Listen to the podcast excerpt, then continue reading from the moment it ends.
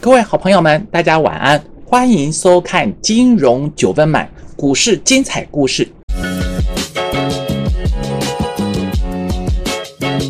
今天晚上再进一步和大家分享。大家好，我是马明和老师。那今天晚上和大家分享的金融故事是什么呢？我们的小编呢，助理小编呢，特别把这个标题哇做得很有趣。什么样的内容？来，我们一起看一下今天的分享重点。货柜航运航向金银岛，货柜三雄。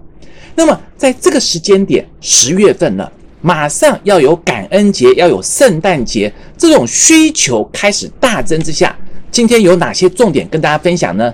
货柜航运业，其实在第三季的财报还没有公布之前呢，可以很明确的告诉大家，两档股票，货柜三雄的长荣海运。阳明海运、万海航运这三档里面呢，有两档九月营收创下新高。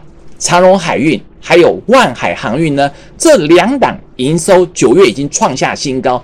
那么也可以跟各位报告一下，接下来在十一月十四号之前会公布的第三季财报，万海、长荣海运，它的这个属于这个属于。万海航运跟长荣海运呢，这两档的财报会非常的亮丽。为什么会有这种条件？主要的因素，今天晚上和大家一起分享。那么最重要的，其实大家看到说这个大盘指数啊，真的，大盘在指数的一个涨升过程里面，你会发现，指数现在为止还没有站上一万三千点。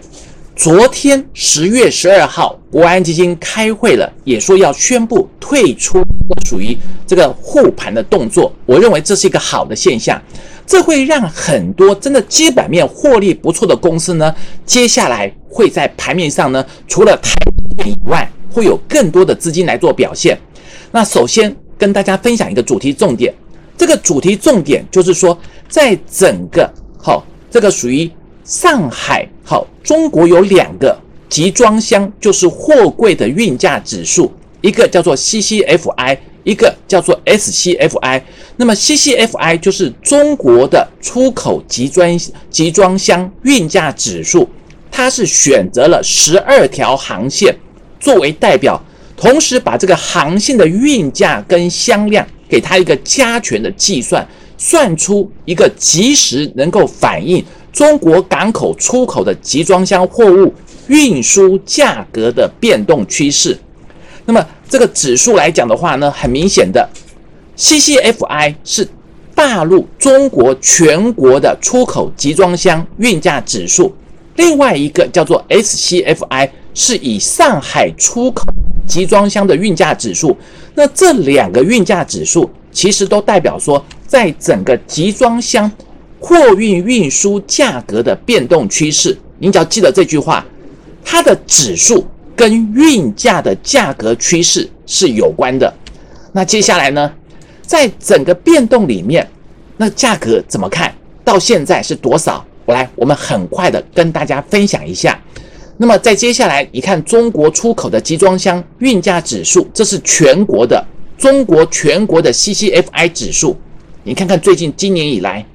它是每一周，好，每一周每一周的变动。今年以来，这个运价指数，尤其是第三季以后，整个欧美在整个经济开始做一个复苏的活动之下，是不是开始急拉？那么接下来第四季还包含了感恩节、圣诞节，疫情又是有不确定的因素呢？赶快先备货，造成集装箱的一个 CCFI 指数呢？冲上了一千零五十，好，指数是一零五零点三二，指数大涨，是不是也告诉大家，接下来不是九月营收好，十月营收还会很漂亮？那么这种营收数字的好，会代表什么样的方向跟节奏呢？台湾的货柜其实有三档，叫做货柜三雄，一个是属于国际性的长荣海运，再来。二哥叫做二六零九的阳明海运，第三个二六一五的万海航运，这货柜三雄的关键点观察重点，也就是说，整个运价的一个旺季，比方说货柜海运第三季最旺，长荣、万海营收都创下新高，阳明也创下创下了次高。那么长荣创下单季的新高纪录，是不是营收有这个好数字？接下来呢，你看看大盘的一个股价指数对照，大盘指数啊，这两个月横盘，两个月横盘，对照一下长荣海运大涨之后。八月份大涨之后，九月下旬压回，现在又开始慢慢恢复。那么法人估计呢，今年的 EPS 两块到两块三。好，最近九月份以来的评估呢，这个长荣海运 EPS 两块到两块三左右，明年估到两块一到两呃到三块。这种获利水准好，加上整个盘面上运价指数的高涨，是不是有机会呢？更强势的是万海航运，万海航运十月十三号今天的最高价收盘价创下今年新高。你看看他们今年的估计，EPS 两块二到三块一，有没有？两块二到三块一，明年甚至还有人估到三块到三块半左右。这个获利数字非常的好，也告诉大家，货柜航运业从万海航运十月十三号礼拜二。创下今年新高，长荣海运也跟着止稳做上攻。这些货柜航运业的一个获利好，不但是九月的营收漂亮，第三季的财报也会很漂亮。那这些重点的投资朋友在接下来的行情都可以来做留意。我们希望说找出这种涨价的受惠股，营收、获利，甚至第四季还能够维持获利的高峰，这些好股票。分享给大家。